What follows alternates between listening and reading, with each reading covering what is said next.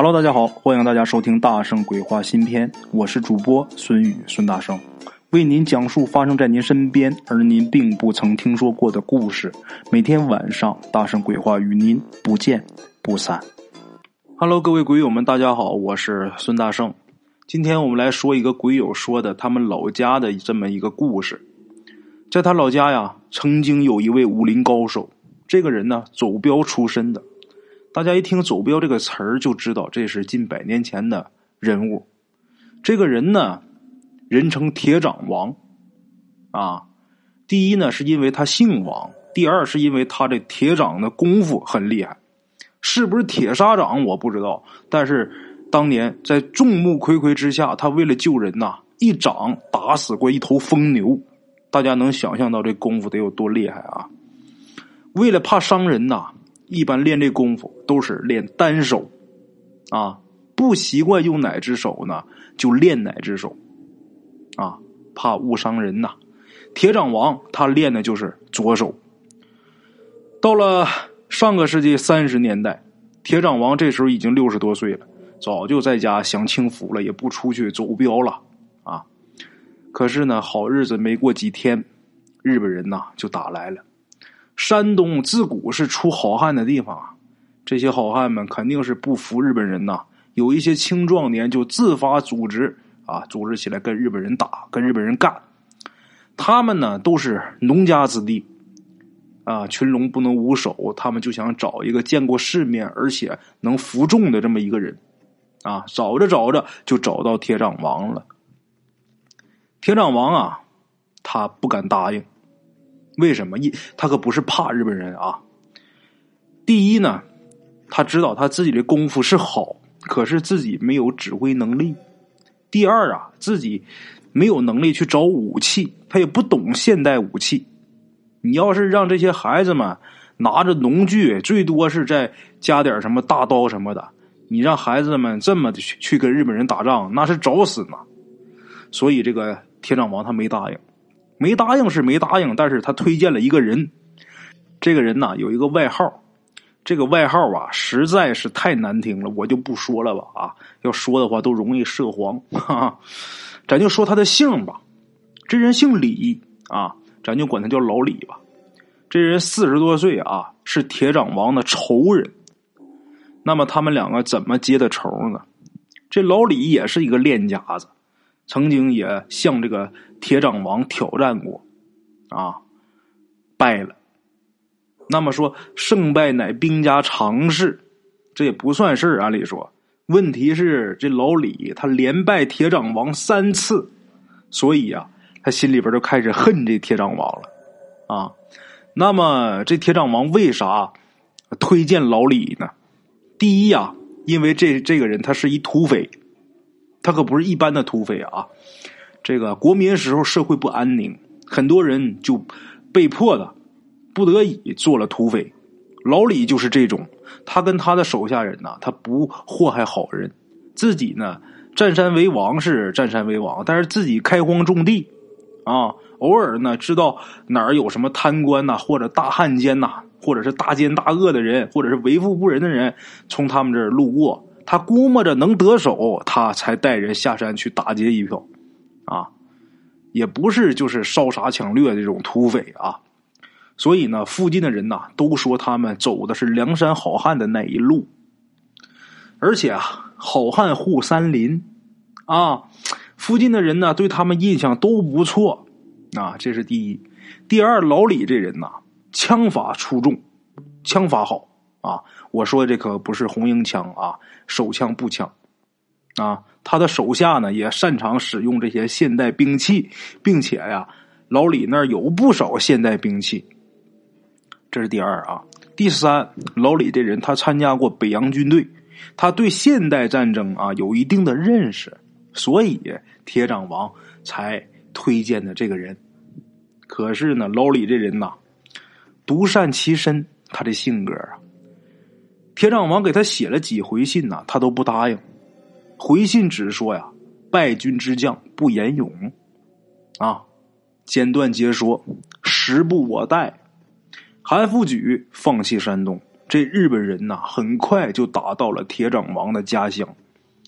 老李不出山，铁掌王没办法，只能是勉为其难的带着这些年轻人跟日本兵打了几回，那损失惨重啊！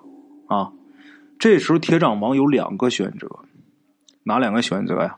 第一是退到河南，啊，第二是就地解散，带着家人逃命。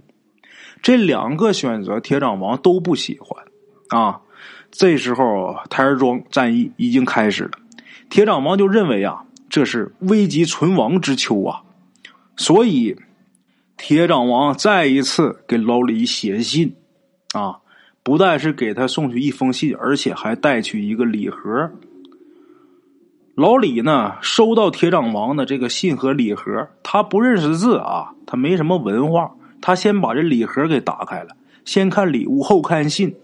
打开这盒子，这一看，他大吃一惊。盒子里是什么呀？铁掌王的左手。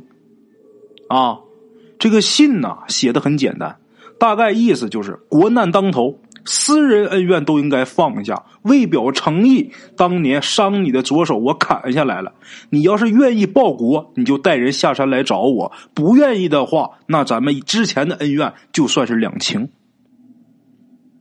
老李看完这些东西之后，很震惊，很震撼，当天就带人下了山，一见面就给铁掌王跪下磕头，啊，认铁掌王当大哥。虽说呢，这两支队伍汇合了，但是要是认真的说啊，他们连游击队都算不上。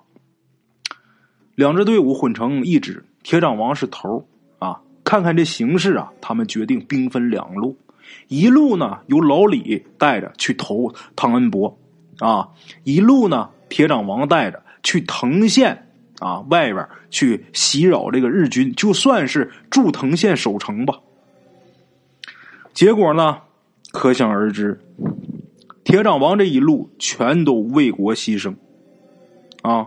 顺便说一下，王明章师长率部死守藤县，几乎全部殉国啊，也打出了当时川军的这个威风。老李呢，认为汤伯恩见死不救啊，他愤而离去。过了一段时间呢，在咱们共产党在山东的工作。开展起来之后，这个老李作为游击队被收编了。他们打仗是很勇猛的，尤其是老李啊。有这么一天呢，老李去一个县城侦查，正走着呢，被人给叫住了。回头一看呢，是自己的表妹夫。他表妹夫呢，请他去喝茶，老李呀就跟着去了。为啥呢？因为这表妹夫当年是铁掌王的手下。因为后来啊，他表妹要生孩子，他表妹夫就回家了。他这人本来本身啊，就不是打仗的料啊，既是亲戚，又是曾经的战友，那还说啥了？而且呢，他表妹夫是一小商人啊，常住在县城。老李认为这个人他一定能给他提供一些有用的信息啊。老李知道他这表妹夫啊爱财，所以呢，去茶楼之后，老李说：“今天我结账。”啊，还单独要了个雅间儿。他表妹夫跟他客气几句啊，就不争了。说那行，那晚上回家吃饭，我再请您啊哥。两个人呢说说谈谈，没一会儿啊，这表妹夫说：“我去趟厕所啊。”然后他就下楼了。老李是独自的在这儿坐着喝茶。这会儿天已经黑了，啊，冬天嘛。虽然说冷，但是老李今天觉着这屋里啊冷的很奇怪。他身体啊很好，可是啊今天却冻得直哆嗦啊！而且刚才没觉着，就是他表妹夫下楼以后他才这样呢。冷啊，喝口热茶就起身呐，活动活动。起身一看呐，这屋角站着一个人啊，是正好在这个灯影啊这个角落里边黑影里边看不清。啊，这个黑影做了一个手势，让老李跟他走。老李一身功夫也不怕他啊，几步跟上去。没想到这人啊，他不是出房门，而是从窗户上一下跳下去了。老李傻了，怎么回事？因为这会儿冬天，这窗户是关着的，这人怎么跳出去的？而且啊，从墙角这个黑影呃中间走到窗户那边，这一路是有光照着的，但是怎么还是看不清这人的样子呢？就是模模糊糊的样子。然后老李仔细一想，刚才这个人招呼他的时候，这人没有左手。再一回想这个身形啊，老李猛然醒悟啊，这是铁掌王啊！他死了，这那这是鬼魂吧？那他告诉我从这窗户跳下去，必然是有道理啊！没敢再多想，老李是打开窗户就跳下去了。这个他们喝茶的这是二楼啊，以老李这功夫跳下去轻飘飘，一点事儿没有。他刚下楼，刚跳下去，他就听这个茶楼里边啊，这个喧闹声，怎么回事啊？他表妹夫带着日本人呢来抓他了。老李是赶紧逃走啊，连夜跳出城墙跑了。等跑出去啊，不到十里地，他就被一群人给拦住了啊。一问，谁呀？他副队长带人来接他。这副队长啊，当年是铁掌王的一个徒弟，就是走镖时候的一个徒弟啊。老李就问：“你们怎么来接我？”这副队长就说：“呀，刚才吃完饭正在休息的时候，打盹的这个过程中啊，梦到他师傅啊，铁掌王啊，叫他来救人，他就越想越不放心，才带人来的啊。就这样。”铁掌王的徒弟啊，这个副队长把老李平安的给接走了啊。这个故事呢很好，我很喜欢啊。灵异成分不算多，但是我比较喜欢这种重情重义的这种故事啊。嗯，故事中这位铁掌王啊，真是生为人杰，死亦鬼雄啊啊！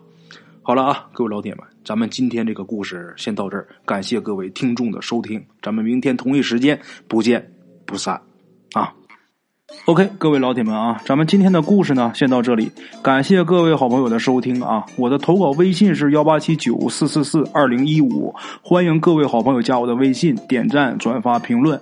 今天呢，故事先到这儿，咱们明天同一时间不见不散。